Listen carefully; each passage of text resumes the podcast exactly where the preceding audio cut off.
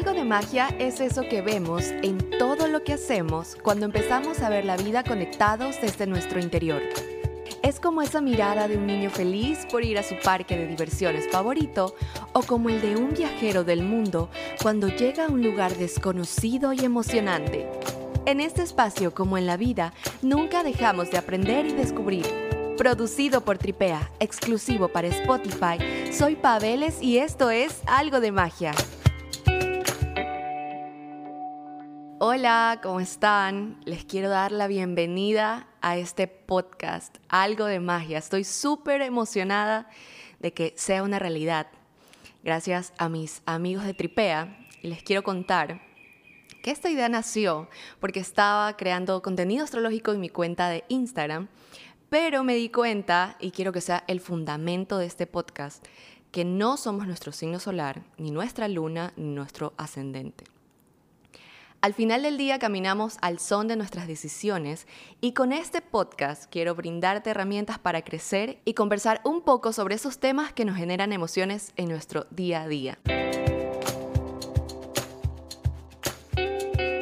Hoy te invito a que dejemos a un lado la vida que no nos llena y vayamos por la que soñamos.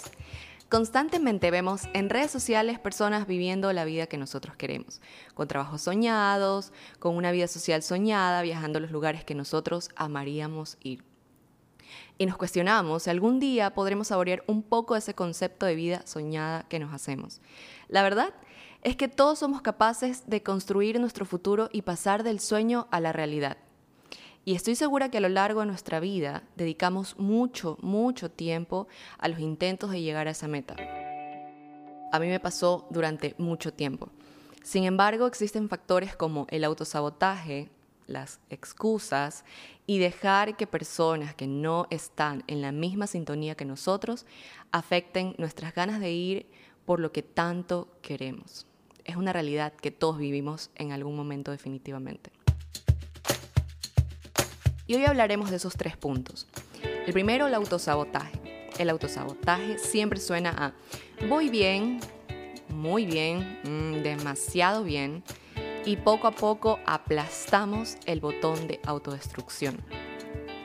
Claramente es impedir con nuestros pensamientos y comportamientos los objetivos que tenemos. Y esto aplica para todos los temas y todas las áreas de nuestra vida. El amor, el éxito, el trabajo y también para nuestros sueños. Hasta ya dejamos que afecte el autosabotaje. Cuando decimos es mejor viejo conocido que nuevo por conocer, está relacionado a escoger siempre lo que nos es familiar y nos sepulta en nuestra zona de confort. Cuando nos es vital tener el control de absolutamente todo, no solo nos estamos limitando, sino saboteando, porque vamos a preferir quedarnos en nuestra pequeña lista de cosas que podemos controlar y no vemos que existen alternativas como delegar, confiar en otras personas que saben lo que hacen y apoyarnos en ellos para crecer. Y por último, el victimismo y el miedo al fracaso.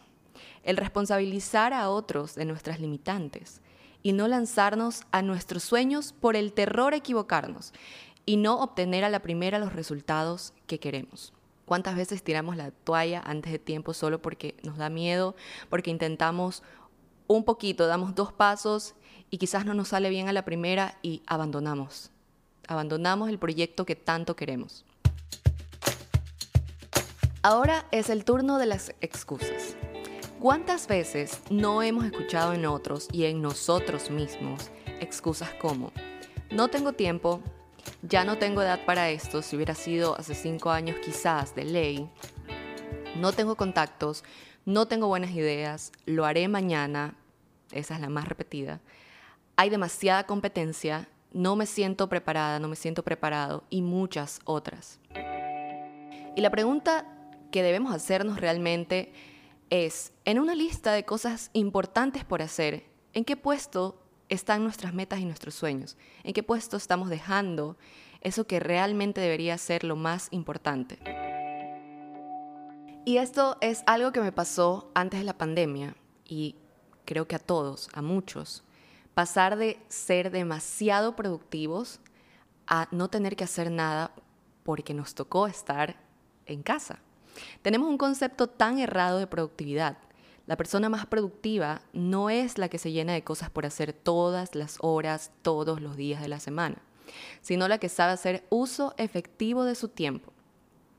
Y a esto me refiero, incluir y darle un espacio consciente de nuestro tiempo, sí, a nuestro trabajo, a nuestros estudios, a la familia, pero también a nuestra salud mental, nuestra salud física, importantísimo tiempo libre para nosotros y para nuestras metas y propósitos personales.